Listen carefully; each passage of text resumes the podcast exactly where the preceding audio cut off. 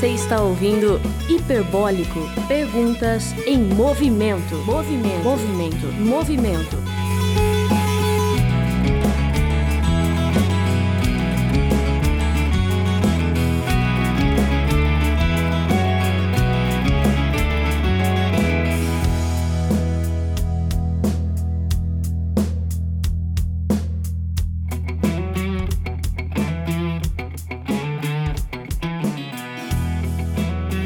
E caras ouvintes, estamos começando o 18º episódio do Hiperbólico. Eu sou o Douglas Lopes, estou aqui com...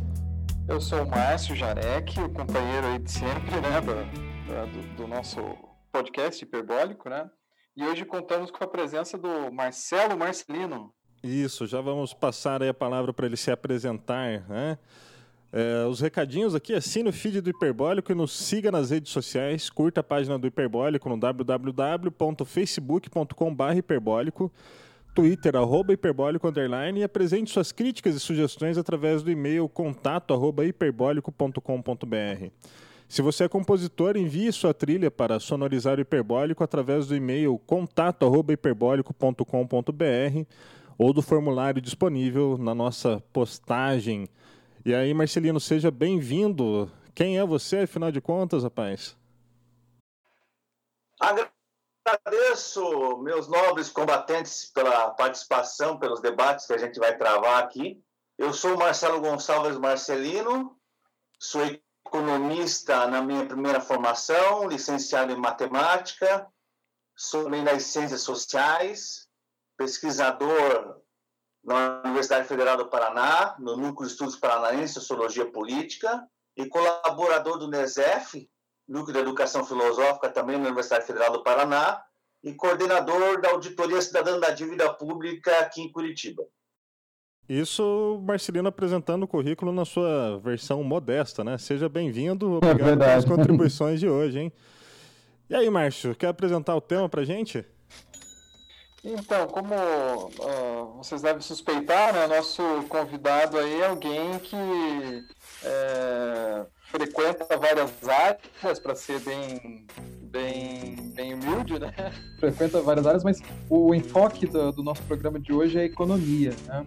Uh, mais especificamente, né? As, uh, o que, que é essa pandemia do coronavírus, o que a gente pode esperar dela, né? Então, Uh, o título do nosso episódio de hoje é Coronavírus e Economia: O que podemos esperar? Até essa perguntinha, eu montei ela na pauta e depois fiquei pensando que é, é uma das perguntinhas do, do projeto do, do Kant lá, né? O filósofo alemão Immanuel Kant ele escreveu na Crítica da Razão Pura uh, que nós devemos uh, a pergunta sobre o que pode ser conhecido, o que conhecer, a primeira pergunta. A segunda pergunta é, a partir do que a gente conhece, o que pode ser feito, o que deve ser feito, né? E a terceira pergunta é o que nós devemos esperar. Né? Então, é, nada melhor do que conversar com o Marcelino sobre o que, o que nós, nós podemos conhecer sobre as relações econômicas e é, dada a, a, a, formação do Marcelino e a, a defesa né, de que a economia não é algo isolado, mas é algo que está dialogando com a sociedade, com a política e com outros campos. O que deve ser feito e principalmente o que, que a gente tem, que, que a gente pode esperar disso tudo aí né, em relação à, à, economia, né? Então a, a, pandemia aí só situando os nossos ouvintes, né? Para quem for ouvir esse episódio é, depois de tudo isso ter passado, sei lá, né? É, nós estamos aqui no início do mês de abril de 2020.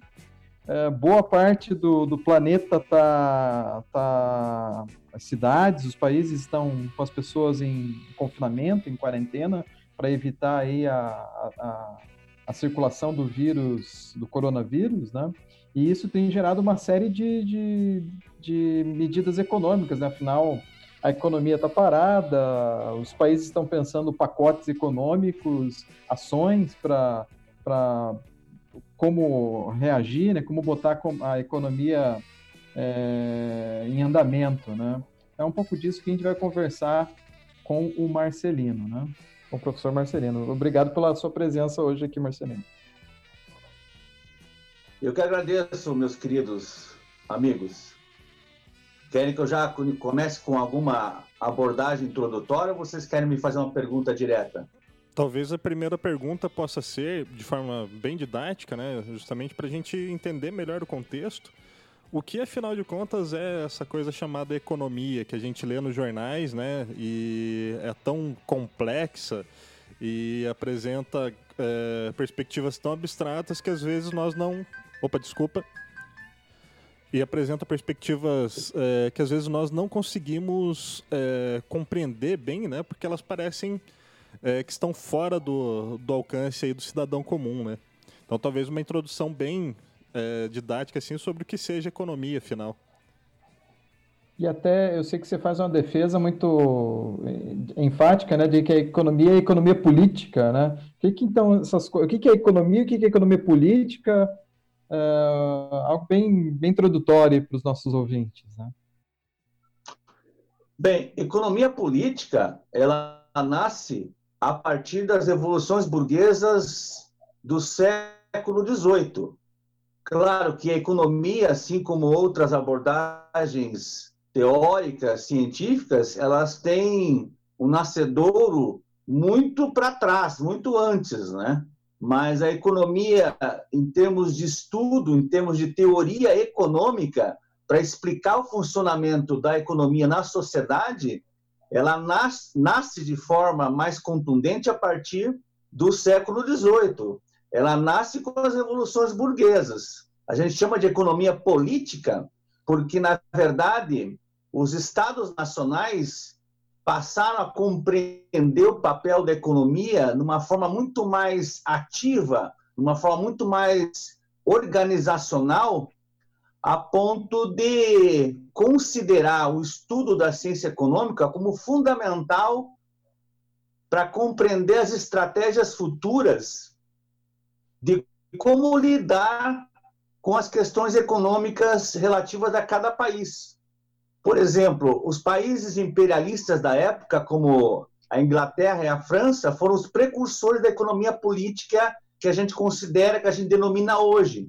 Se a gente entender mais ou menos que meados do século XVIII, por volta um pouco antes do início da Revolução Industrial na Inglaterra, alguns franceses escreveram muito sobre isso, sobre como é que a economia ela permeia a sociedade. A gente chama essa escola francesa de os fisiocratas. Quesnay, que inclusive o Marx vai citar muito nas suas obras no século XVIII, aliás, século XIX, e o Turgot, eles são grandes pensadores da economia política nessa escola chamada Escola da Fisiocracia, que entendia que a economia ela tinha sua raiz, ela nasce do entendimento do que cria valor, na verdade, na economia, era a terra, o cultivo da terra. Né? A terra como o precursor das atividades econômicas e da renda para a sociedade. Então, é a escola francesa dos fisiocratas, que nasce mais ou menos na França por volta desse período da Revolução Industrial Inglesa, meados do século XVIII. E logo na sequência, a obra monumental de Adam Smith, A Riqueza das Nações, inclusive é do mesmo ano onde começa a luta pela independência dos Estados Unidos da América, em 1776. É uma obra monumental porque ela marca, de certa maneira, um escrito da economia política no sentido mais amplo, como, na verdade, entender a economia de um país, como é que ela pode ser implementada, como é que ela tem o seu valor gerado a partir da essência do trabalho, o valor trabalho. Então, é, existiam vários escritos que foram precursores da economia política que contribuíram para é, entender melhor como funcionam os mecanismos econômicos interligados no sentido amplo, no sentido macroestrutural das sociedades capitalistas nascedoras. E mesmo antes, né? Porque, na verdade, se a gente pensar que a riqueza das nações ela não nasce na Revolução Industrial, mas ela nasce muito antes da expropriação, da exploração do trabalho. O Marx vai falar muito bem isso na obra O Capital, no capítulo 24, acumulação primitiva, e vai remeter a períodos anteriores de como o capitalismo vai se desenvolvendo a partir de uma determinada acumulação, onde começa a acumulação primitiva do capital. Tudo isso é entendido a partir da economia política, porque não tem como explicar a economia sem a política, porque a política é justamente esse jogo na correlação de forças da luta diária pelo poder, pela riqueza, pela exploração do capital e pela exploração dos outros países a partir dos países imperialistas que vão justamente conseguir a sua riqueza através das conquistas, da exploração de outras nações. É, Entendendo, é, por exemplo, que Portugal, Espanha, França, Inglaterra e Holanda são os grandes precursores da Idade Moderna, do avanço do capitalismo mercantil ultramarino. É, desculpa, Pode ficar à vontade, senhores. É, é, ótima exposição introdutória, inicial. É, é, esse último aspecto que você falou que eu acho que é, merece bastante destaque, né? A, a maioria das pessoas, quando se fala em economia, economistas, imagina um sujeito engravatado, trabalhando na, na frente da tela do computador, fazendo cálculos e mostrando índices de, de inflação, de PIB, ou mais especificamente trabalhando em algum setor bancário, uh, discutindo é, ações, se essas ações aumentaram, se caiu, se o valor do dólar aumentou ou caiu. É, então, ao falar em economia política, está resgatando um pouco, a, a, talvez, a, a, missão original da, da, dessa área tão importante da, da do saber, né, de que a, a economia ela não pode estar dissociada das lutas sociais, da, da discussão mais macro sobre os países, sobre disputa de poder e território e tudo mais, não é isso? Exatamente. Não é só uma discussão, não é só uma discussão matemática e estatística, mas é algo mais amplo. É uma discussão, inclusive, filosófica, porque grande parte desses ditos pensadores do iluminismo, ou um pouco antes, na transição do feudalismo para a Idade Moderna, eram em grande medida filósofos. Eram considerados assim, os fisiocratas também, Quesnay, Turgot, Richard Cantillon, Adam Smith, eram considerados filósofos da época. Então, esses escritores, esses pensadores, esses intelectuais, eles propunham compreender a economia política por um prisma, por um viés muito mais amplo muito maior do que simplesmente o microespaço. Eu selecionei algumas notícias aí da, recentes, mas já estão atrasadas, né? Porque a, a coisa é tão veloz, né? Com, com essa pandemia, com as medidas que os países têm tomado, que elas ficam até já ultrapassadas, né?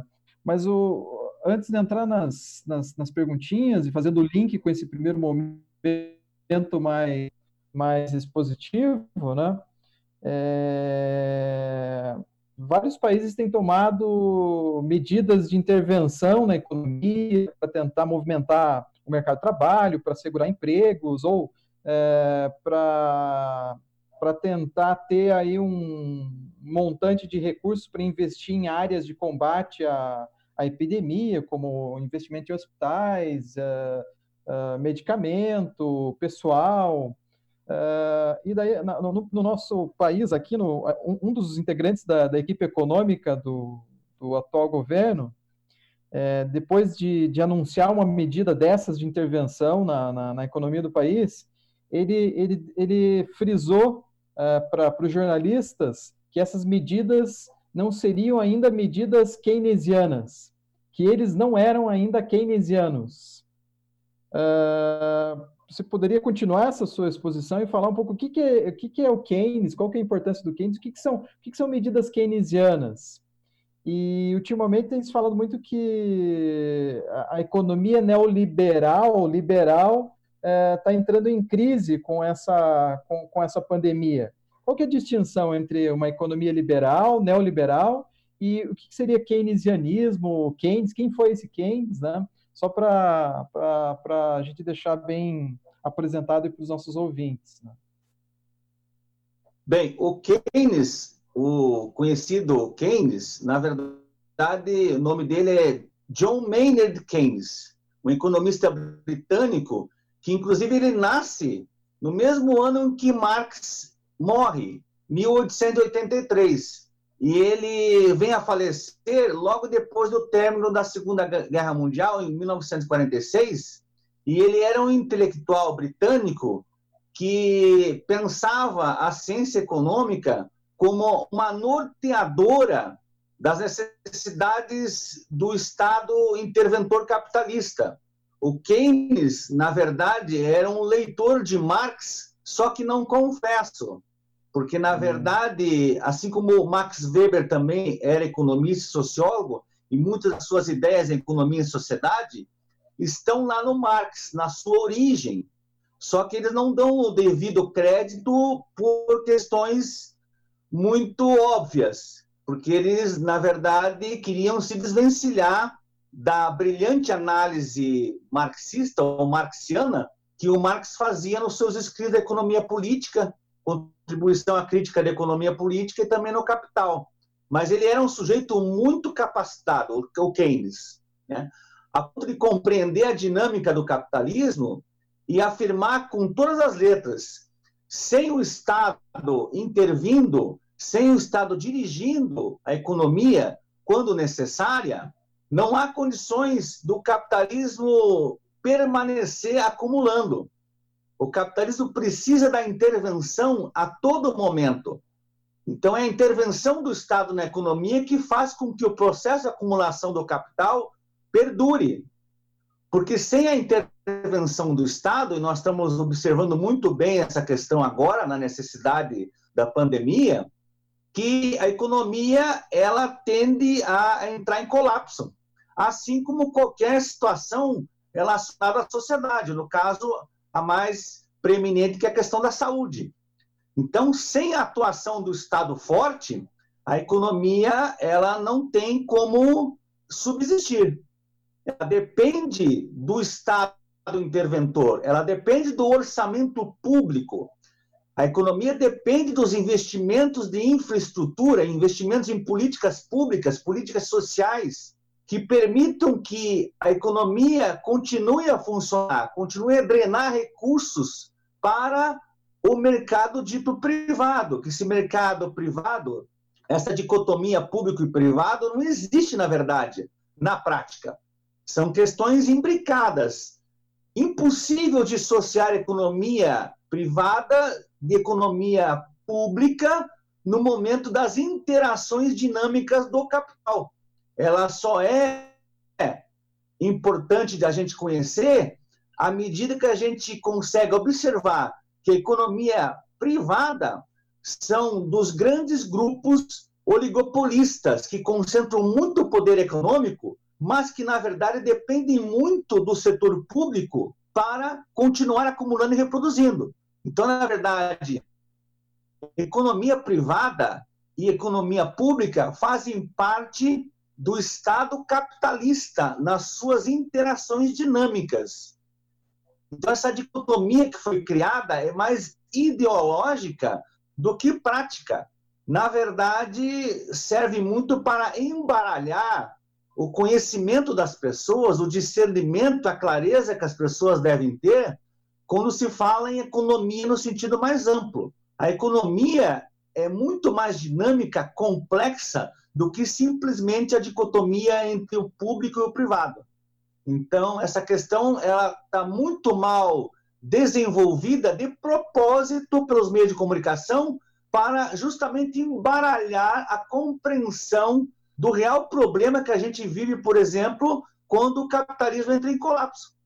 Então, na verdade, o Keynes ele compreendeu muito bem que para a economia funcionar precisa do Estado, o Estado interventor, enquanto que os liberais eles defendem a ideia que o Estado não deve intervir na economia, mas quando é necessário, urgente, imediato, eles têm que voltar atrás e dar ao braço a torcer que precisa de Estado forte para guiar os mecanismos de acumulação e reprodução do capital. Então, na verdade, é muito, é muito uma falácia dos liberais dizer que o Estado não pode intervir. Mas se o Estado não intervém, a economia não funciona, ela para, ela trava.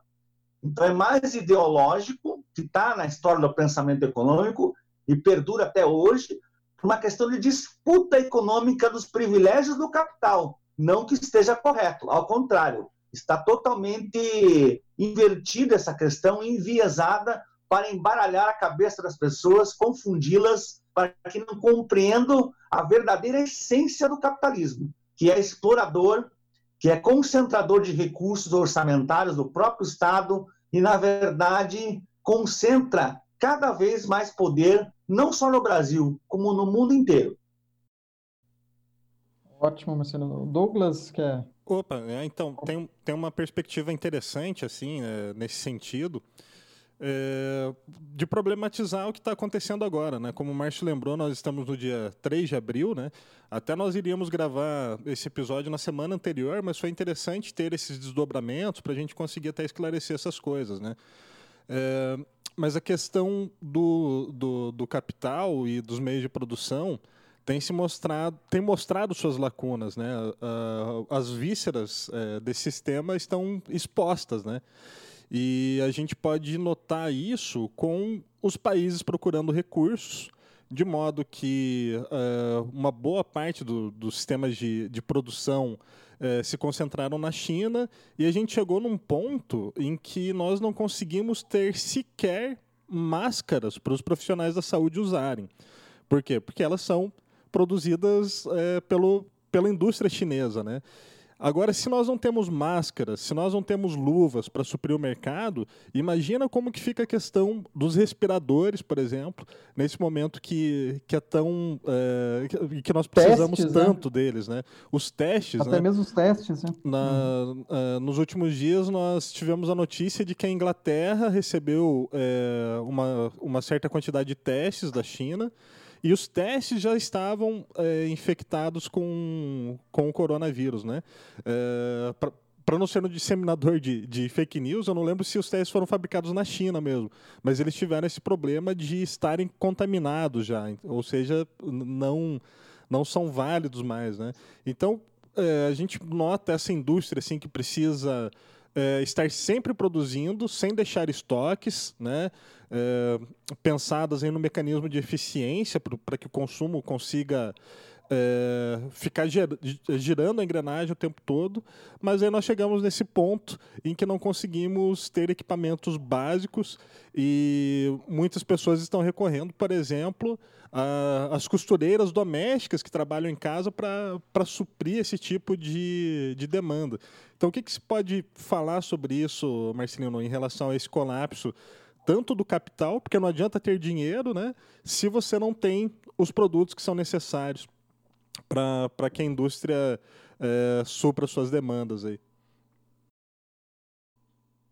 Bem, na sua gênese, o capitalismo passa, principalmente a partir do modo de produção capitalista na indústria, no processo de industrialização das revoluções industriais do final do século XIX em diante, o capitalismo passa por um processo cada vez mais agudo de concentração de recursos e concentração de poderes nas mãos dos capitalistas. E a tendência tem sido essa desde então, com maior velocidade, maior intensidade, maior processo de complexidade, onde envolve várias interações dinâmicas econômicas do capitalismo, serviços, comércio, indústria, agricultura, chamado hoje de agronegócio, e principalmente o capitalismo financeiro, porque os capitalistas perceberam ao longo do tempo que o capital financeiro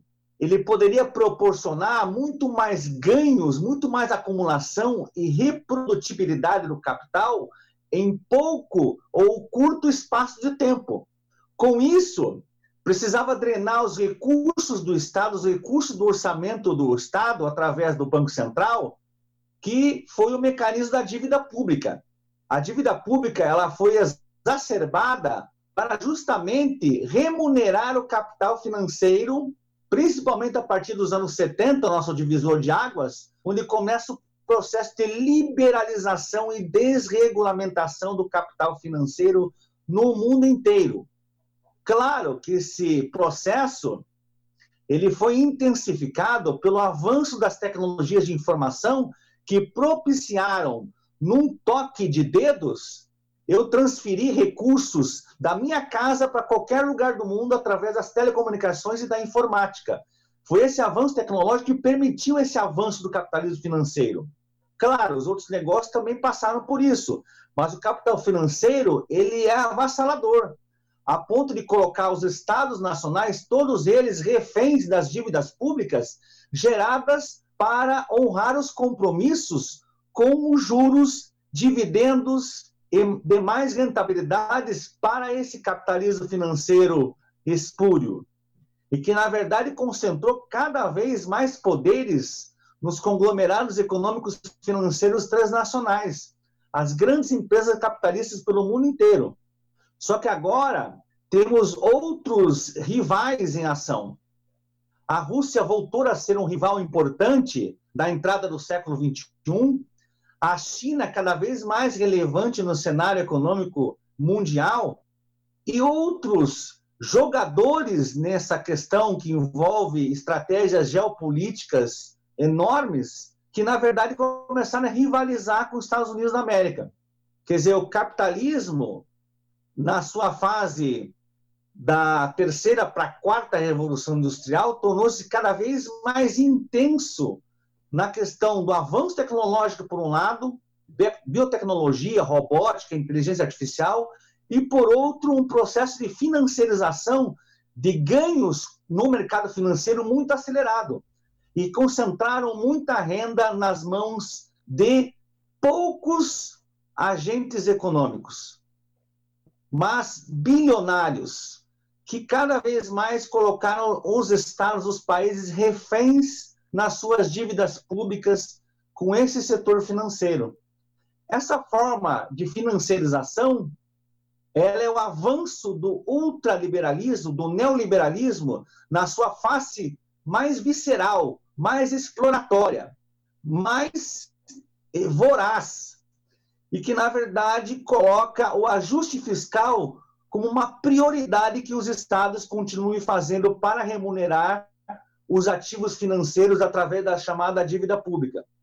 Na verdade, a pandemia do coronavírus ela é mais cruel na dinâmica do capital que na verdade reverte, infelizmente, na morte das pessoas, do que a própria doença em si. Porque se os estados estivessem aparelhados para lidar com a pandemia, nós teríamos muito menos vítimas e muito menos caos econômico do que a gente está tendo agora. Foram os lucros financeiros, econômicos exacerbados, vorazes desse capitalismo, que gerou essa crise colossal no neoliberalismo atual e no capitalismo contemporâneo. Então, as pessoas morrem muito mais das ações que o Estado não planejou, não dirigiu para a sua população, do que propriamente com a doença. Porque se os Estados tivessem se preparado para salvaguardar os interesses da sociedade, nós teríamos muito menos mortes e muito menos caos econômico.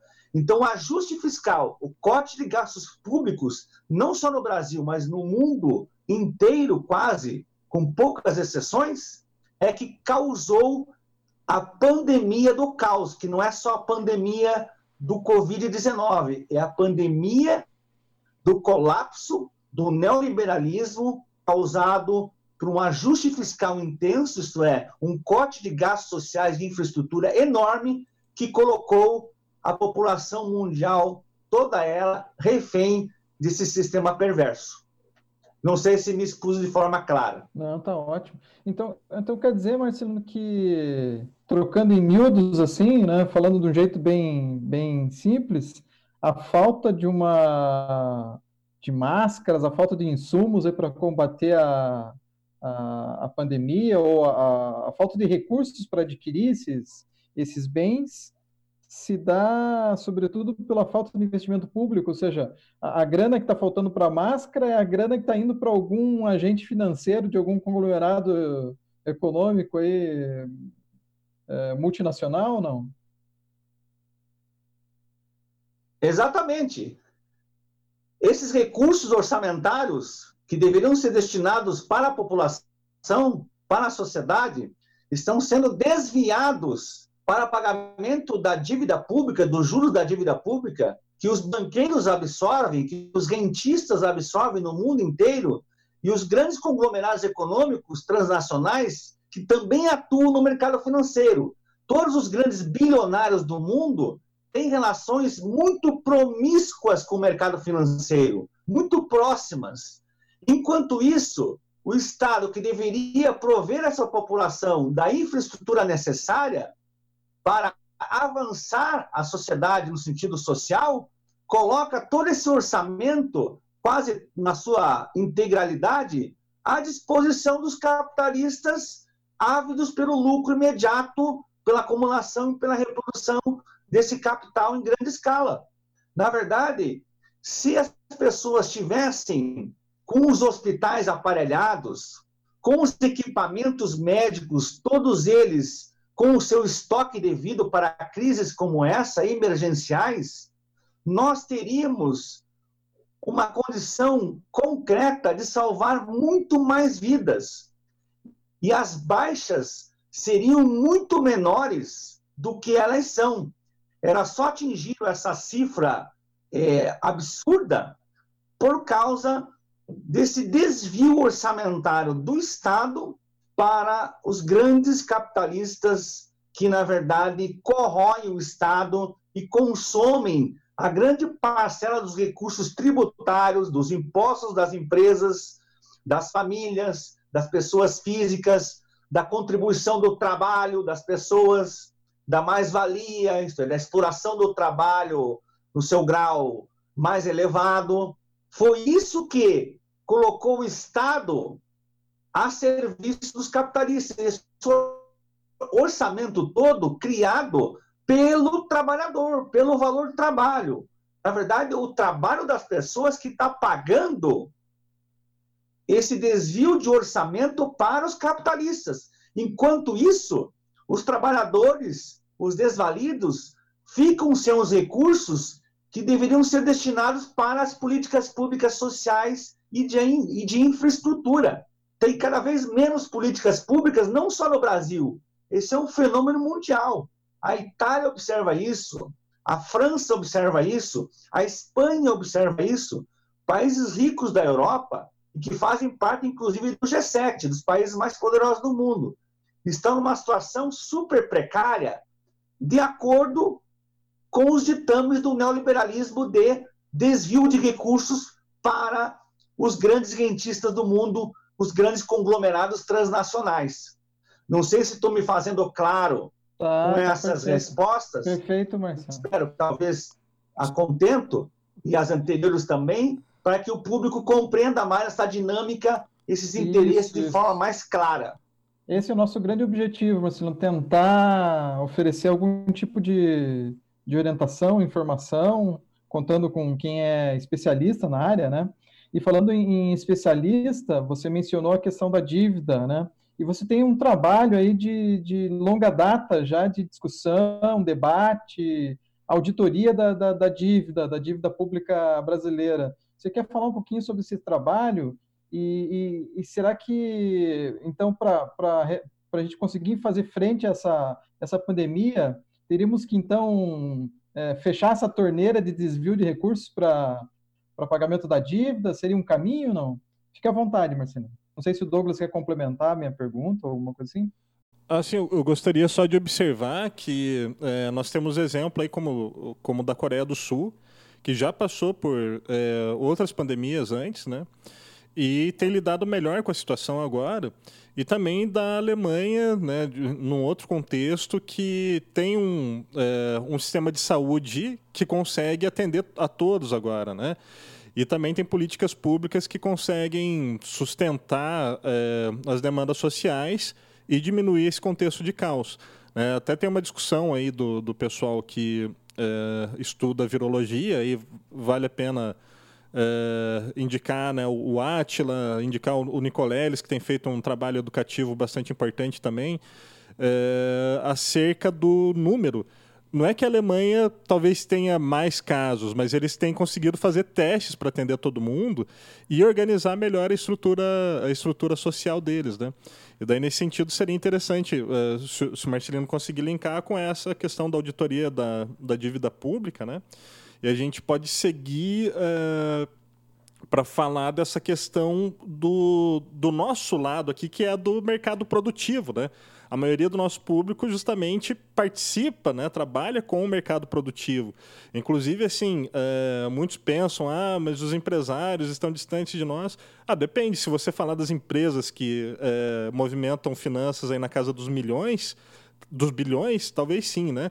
Mas e a padaria, e o mercado, né, o mercadinho da, daí do seu bairro, é, esses pequenos negócios que giram a, a, a, economia, como é que eles ficam nesse, nesse contexto, né? como é que eles ficam diante dessa, dessa situação? Os, o, e incluir aí a questão do. A gente pode pensar melhor sobre a questão do, do chamado precariado, né?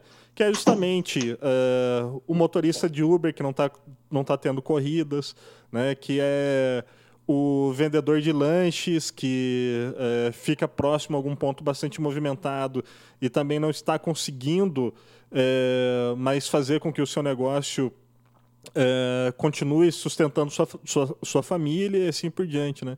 Então, seria. É, eu proporia uma, uma perspectiva de, de explanação nesse sentido. assim. Bem, são várias questões imbricadas né? e bastante é, complexas, mas a gente poderia é, começar com a questão que envolve a auditoria cidadã da dívida pública que é, é um movimento crucial para tentar bloquear o avanço dos desvios de recursos orçamentários da União, estados e municípios para o pagamento de juros da dívida pública e que muitos desses pagamentos eles são ilegítimos, inconstitucionais, que na verdade não estão previstos na Constituição, mas o Congresso Nacional faz vistas grossas os tribunais de contas também, e as leis que foram criadas a partir de 2000, como a lei de responsabilidade fiscal, a desvinculação das receitas da União, que é até antes disso, no governo Fernando Henrique Cardoso, e a lei do teto de gastos é, orçamentários no final de 2016 para ser implementada em 2017 no governo tampão do Temer, eles foram apenas piorando uma coisa que já era ruim, né?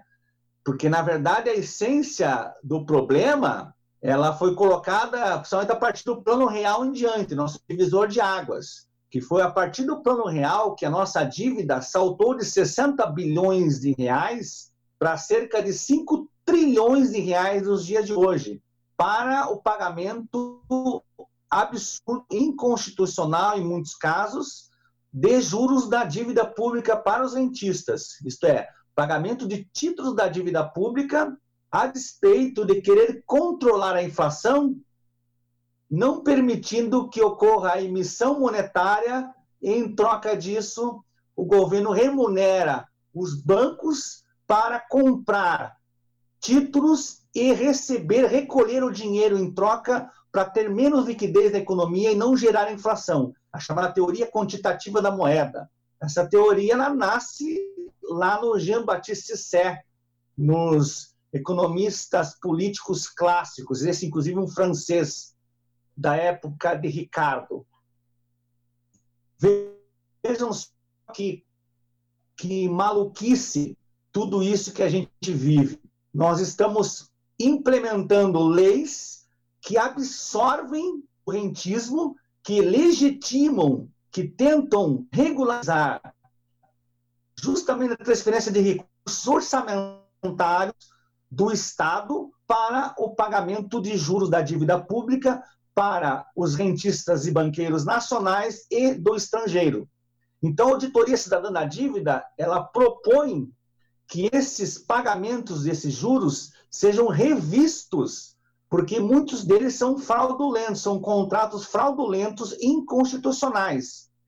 E os outros são espúrios contratos que, na verdade, não contemplam o interesse da população brasileira, que acaba não tendo os recursos orçamentários para as políticas públicas e fica refém quase que totalmente dessa política rentista e de financiarização do capital.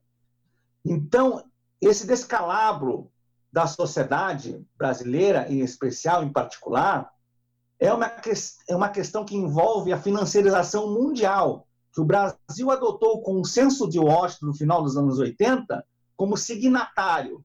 Fazer as reformas neoliberais, privatizações em excesso, terceirizações do serviço público, terceirizações do trabalho, abertura do comércio internacional, com vantagens para os Estados Unidos e seus parceiros, de política de entrega do patrimônio público nacional, dos nossos recursos naturais, para continuar o jogo do rentismo e o jogo da expropriação dos nossos recursos e da exploração do trabalho do povo brasileiro.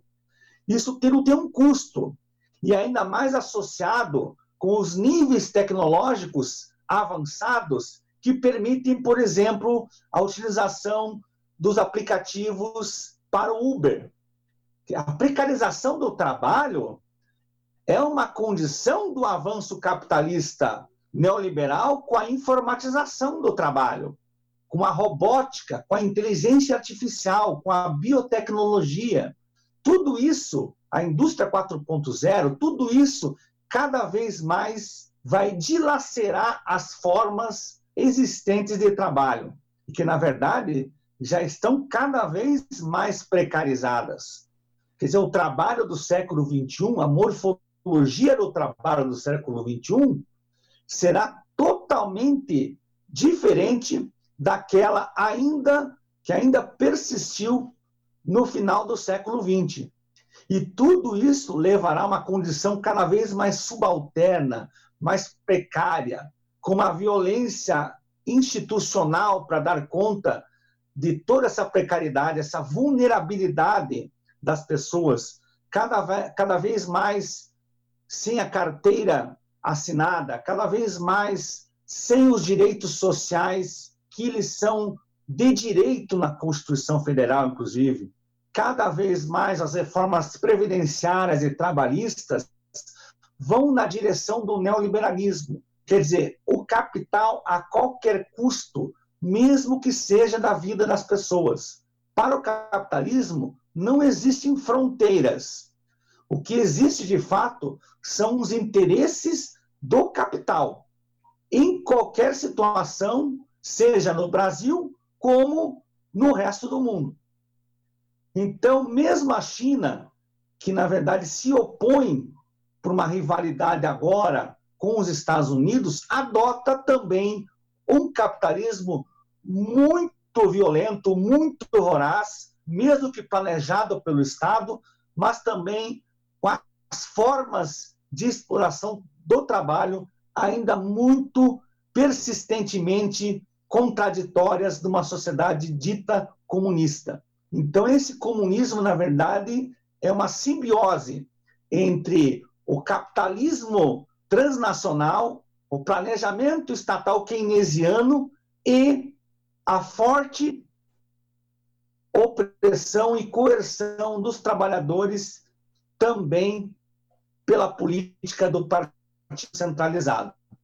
Então, nós temos as piores no que tange a China, mas também temos uma rivalidade recente, geopolítica estratégica, que inclusive a híbrida cada vez mais declarada entre as nações, na disputa hegemonia imperialista no mundo. Então, senhores, temos assuntos diversos, complexos, essa trama toda está entrelaçada Essas interações fazem parte de um sistema social, político, cultural e econômico amplo no espectro do capitalismo contemporâneo. Agora fique à vontade para mais algumas questões que vocês queiram pontuar, por gentileza. Uma das notícias que eu tinha selecionado aqui era justamente a, a fala aí na semana passada, foi? Dia 23, mais de uma semana já, é, do dono da rede de restaurantes Madeiro, o Durski, né? convocando as pessoas a voltarem ao trabalho, sair da, do isolamento social né, para evitar o contágio.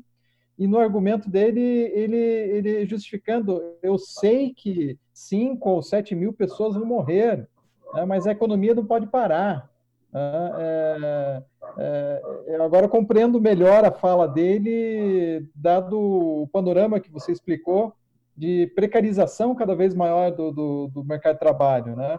Então, parece que as coisas não estão dissociadas, né? A fala dele, o empresário brasileiro, uh, do, do, desse capitalismo financista e tudo mais. Né? As coisas parecem não, não estão separadas, não é isso?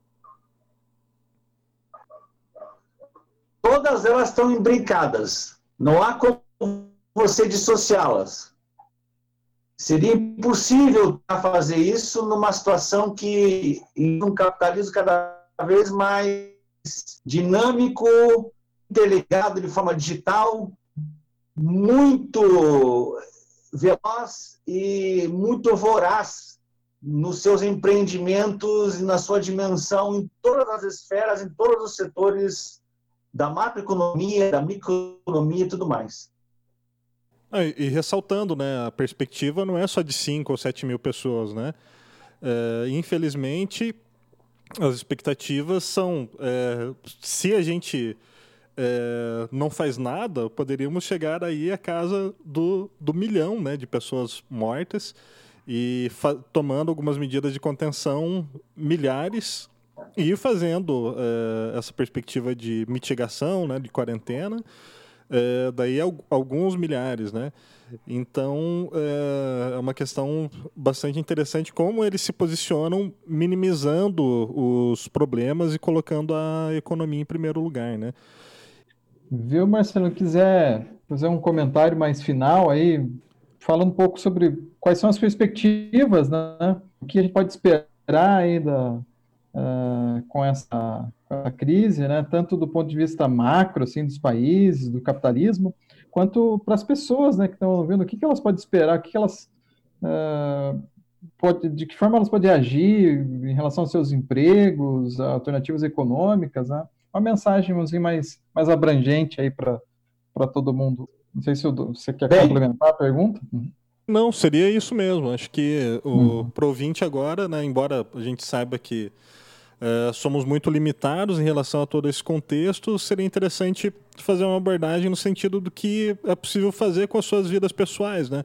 Tanto aquele que é empregado, quanto aquele que está no, no, no, mercado produtivo, né? Uh, que está no trabalho informal e, e assim por diante. Como se organizar nesse, nesse contexto que nos foi imposto, né? Bem, é, é para ser sincero ou não?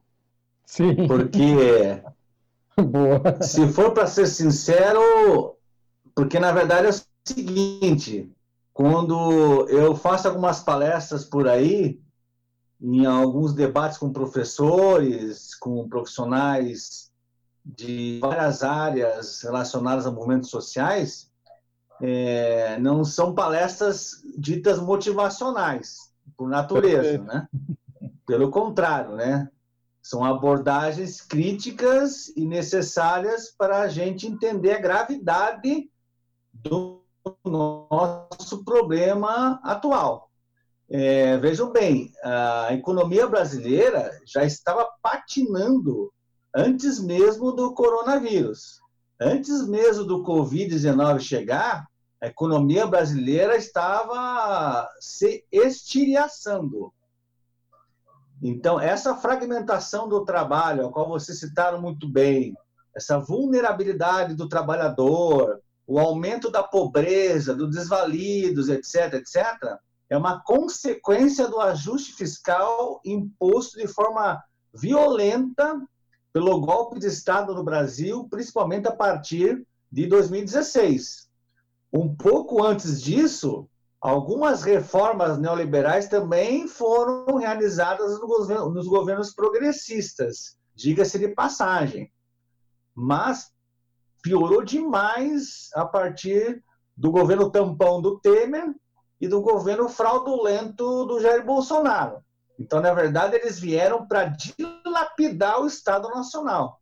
Não são apenas políticas públicas que favorecem o mercado financeiro, favorecem os capitalistas nacionais e estrangeiros do imperialismo, mas também é, nessa questão de transição houve uma captura do Estado por grupos políticos que, na verdade, de forma fisiológica, aproveitaram o momento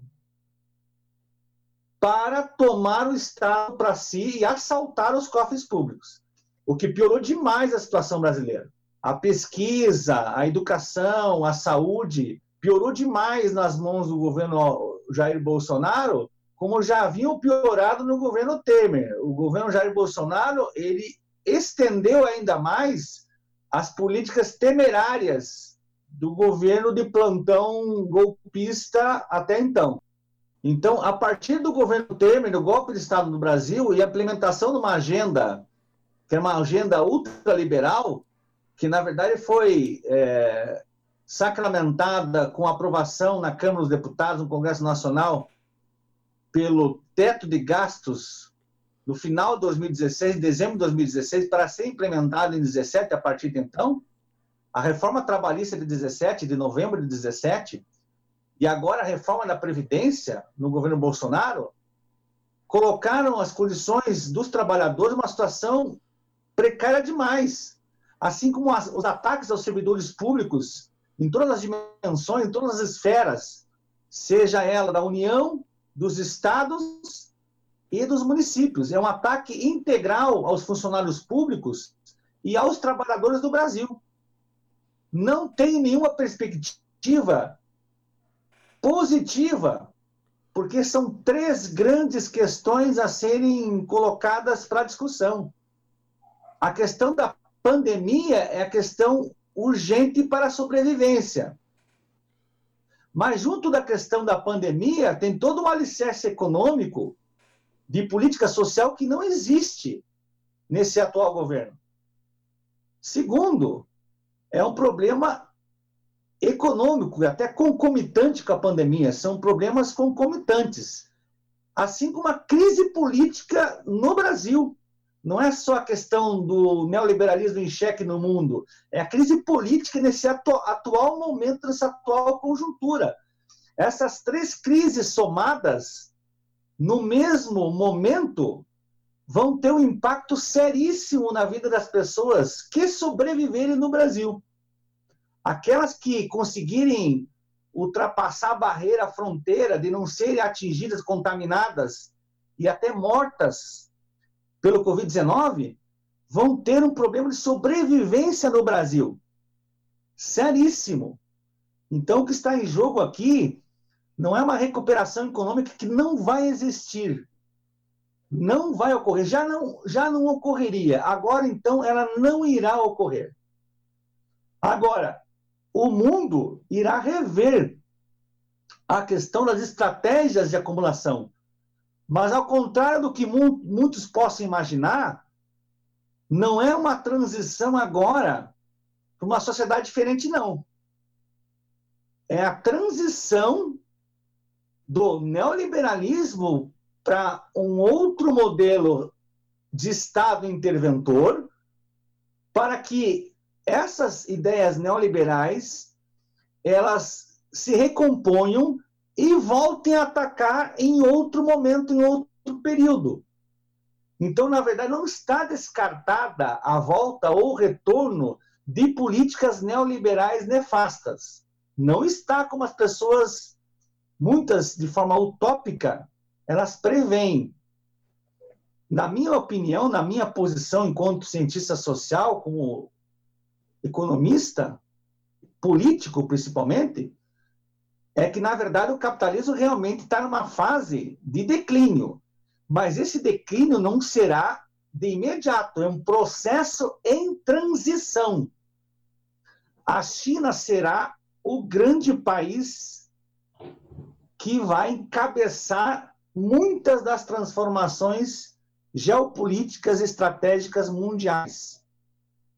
Vai ser o, o país que conseguirá sair desta crise com as melhores condições, principalmente porque ele, enquanto país importante, atua com políticas macroestruturantes keynesianas.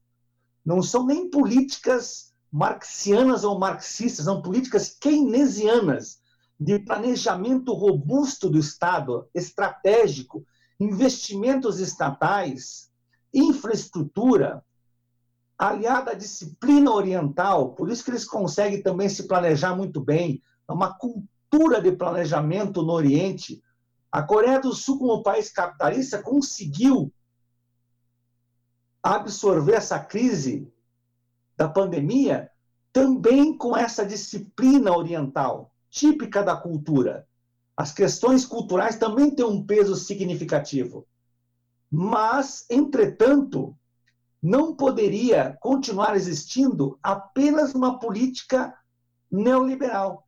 Teria que ter uma política estratégica que combinasse Estado e o dito mercado, porque somente o mercado não dá conta não só de salvar, evidentemente, a vida das pessoas, com as mínimas políticas sociais, mas o próprio sistema capitalista está em xeque a continuar se desenvolvendo dessa forma. Por isso que precisa do Estado interventor a todo momento. Só que pela gênese do capitalismo, na sua nascente, no seu nascedouro, ela tem no seu germe a crise instalada as contradições do capitalismo levam a momentos, a ciclos de crescimento e progresso econômico, mesmo que a despeito da deterioração dos trabalhadores.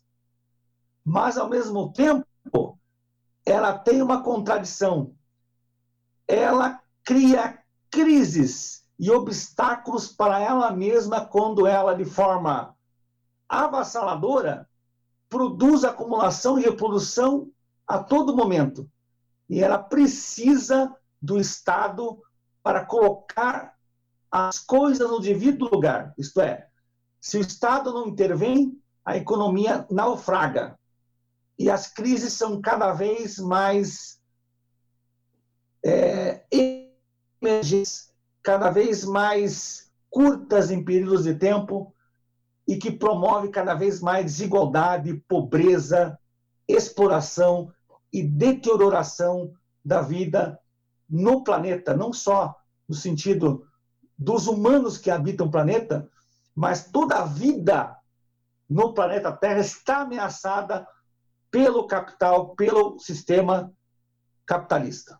Então, aí eu deixar em aberto para vocês colocar as questões adicionais. Então, Marcelino, dá para brincar um pouco, fazendo uma comparação que o mundo está sofrendo com o vírus do coronavírus e, e por, por, ondas também sofre com o vírus do neoliberalismo, que ele infecciona o sistema todo e, e cria catástrofes. Dá para brincar um pouco, então, que esse vírus não vai ser, a gente não vai ser imunizado desse vírus por um bom tempo ainda. Esse, esse vírus da economia, né, o vírus da, do neoliberalismo, não? É que, é que na verdade é o seguinte: é, as pessoas elas estão muito ansiosas nesse momento de crise global por uma mudança no sistema. Só que essa mudança no sistema não irá ocorrer da forma como as pessoas imaginam. Não será a curto prazo. É um processo de médio a longo prazo. Porque o capitalismo, ele se reinventa a todo momento. Até chegar um momento que será insustentável a permanência desse sistema nessa continuidade. Então, ele irá se adaptar às circunstâncias, às contingências, até o momento que não será mais suportável para as pessoas conviverem com esse sistema. Aí esse colapso será total e generalizado.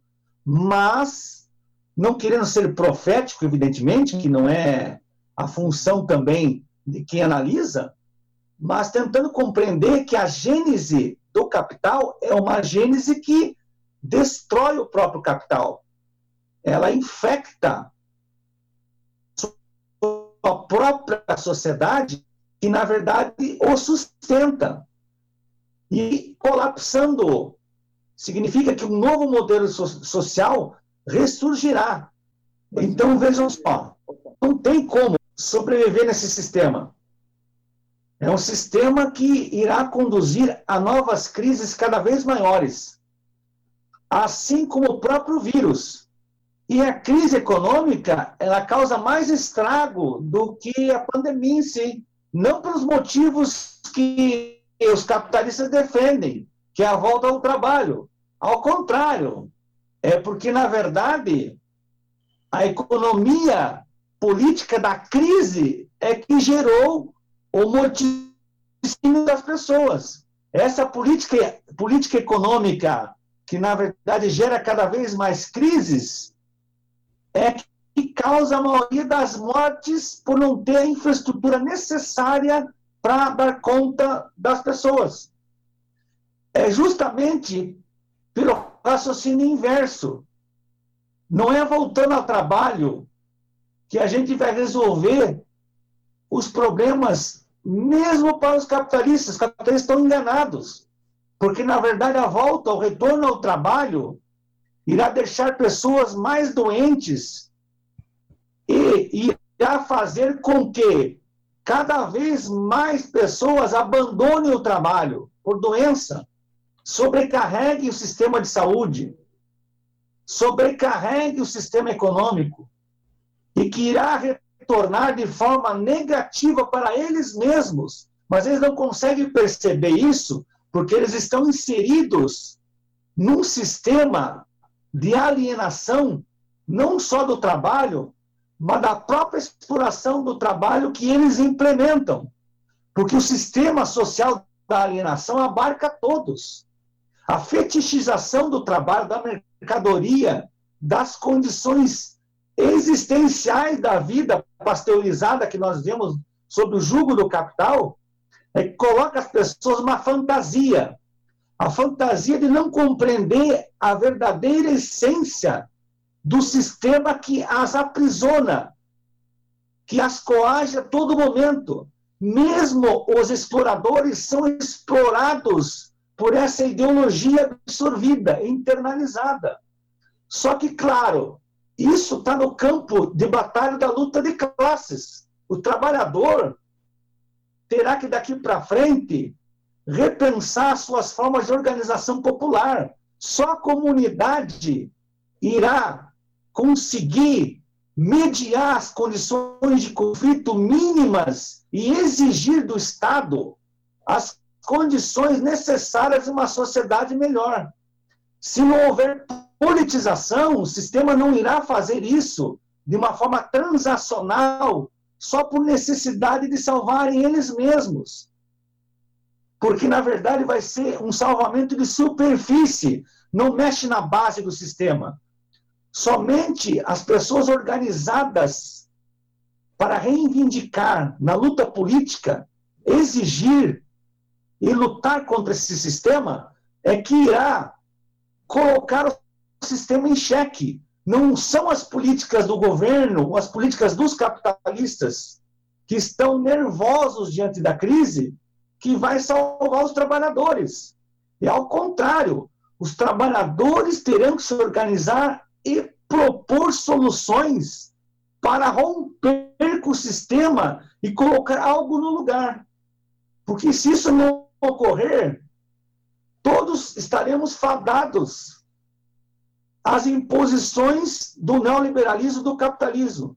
O neoliberalismo entrou em falência agora.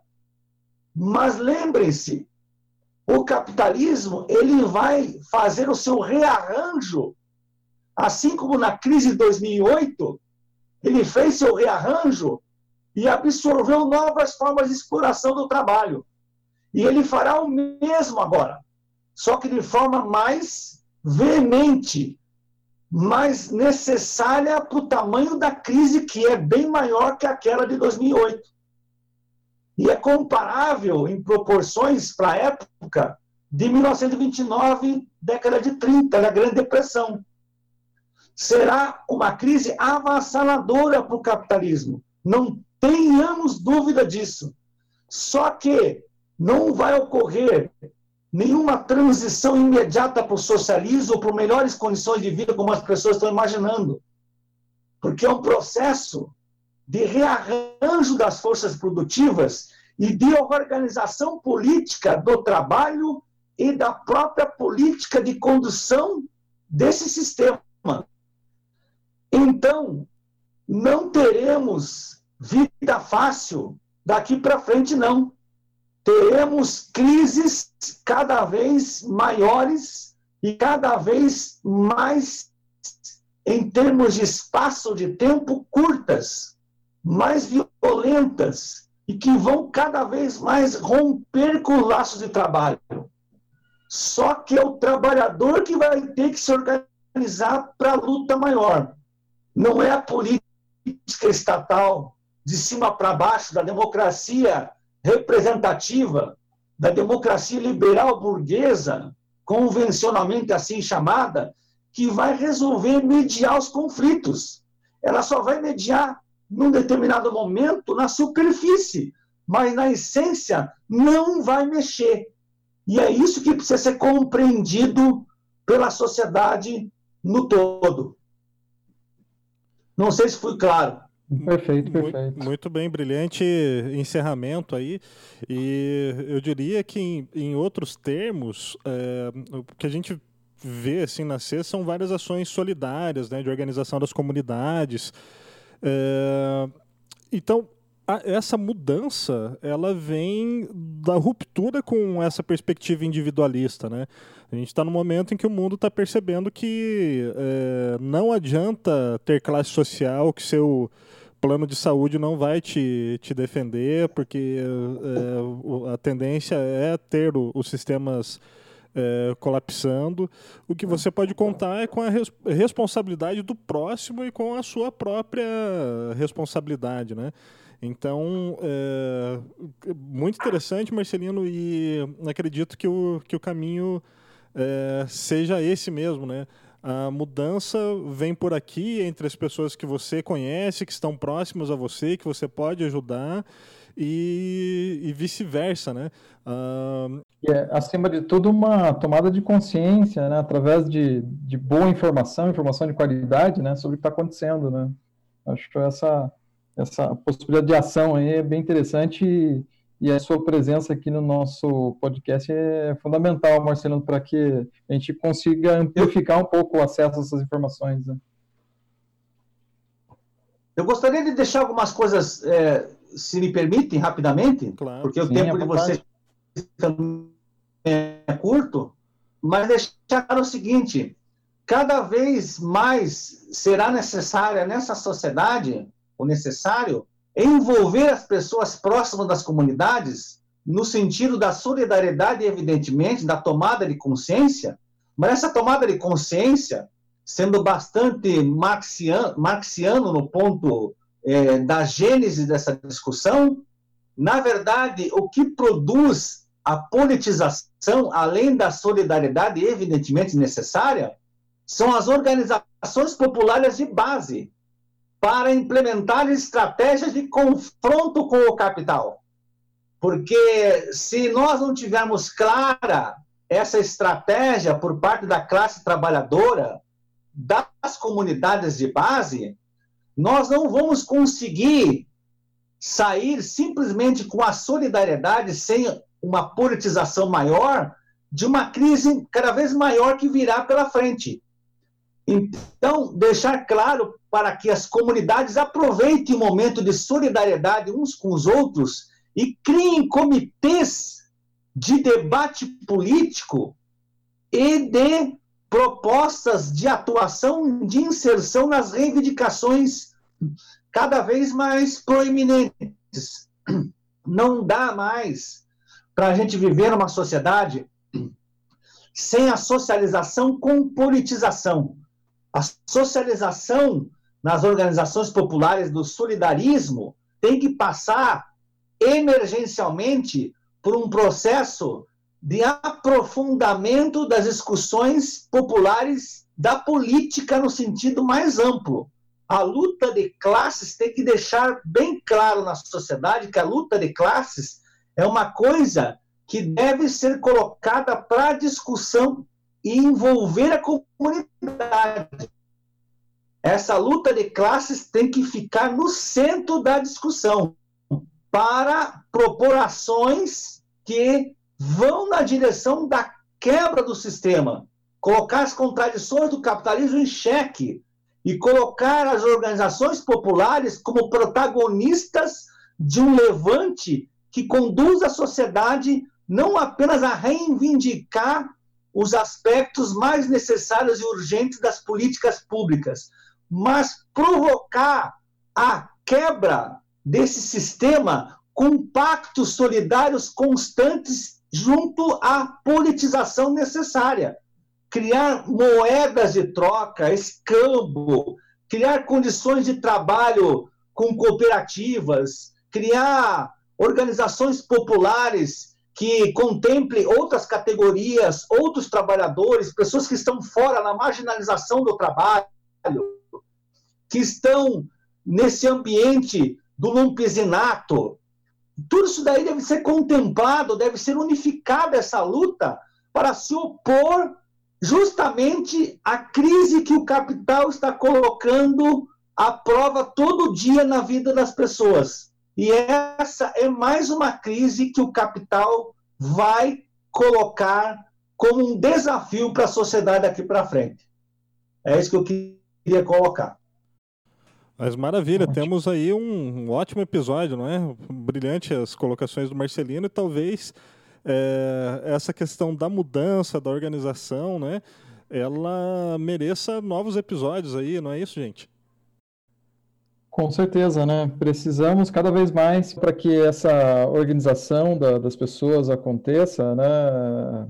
É, eu acho que a, a contribuição do Marcelino aqui hoje foi, foi muito boa, né, para as pessoas se conscientizarem, gradativamente mais se informarem, né, é, acho que é, é isso, né, e, e, fica já aberto o convite para outros episódios com assuntos mais específicos aí, Marcelino, para uh, futuros episódios, né, que a gente vai continuar analisando aí essa, essa crise e, e buscando os colegas aí que têm conhecimento específico para debater esse, esses temas tão complexos, né, que às vezes chegam, às vezes não, na imensa maioria das vezes, chega para as pessoas de uma maneira completamente enviesada, trocada, é, confusa, né, então, ou falsamente simplificada, né, então a importância sua é fundamental aí, né, nesses dias de, de crise, né, de pandemia, né, uh, para o debate. Né? Eu agradeço muito a,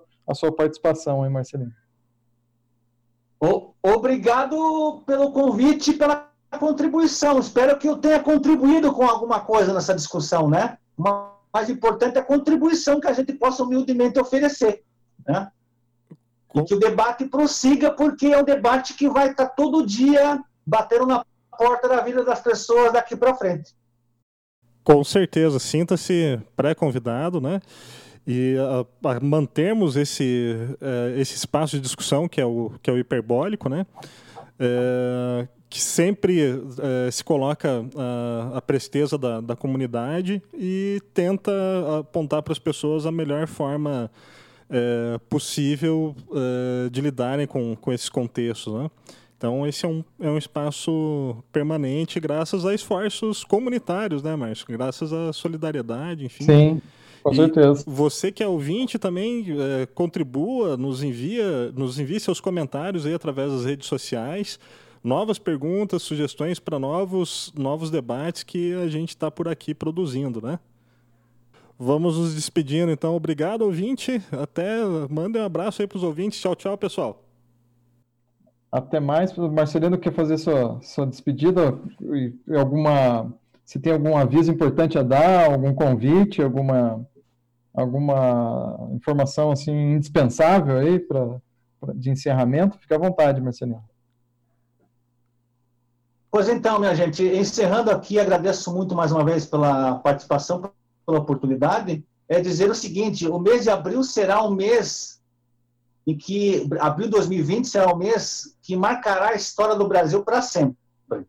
Entrará nos almanaques, nos livros didáticos e nas abordagens mais intelectualizadas, nos círculos de debates daqui para frente, porque será o mês de abril da transição do Brasil.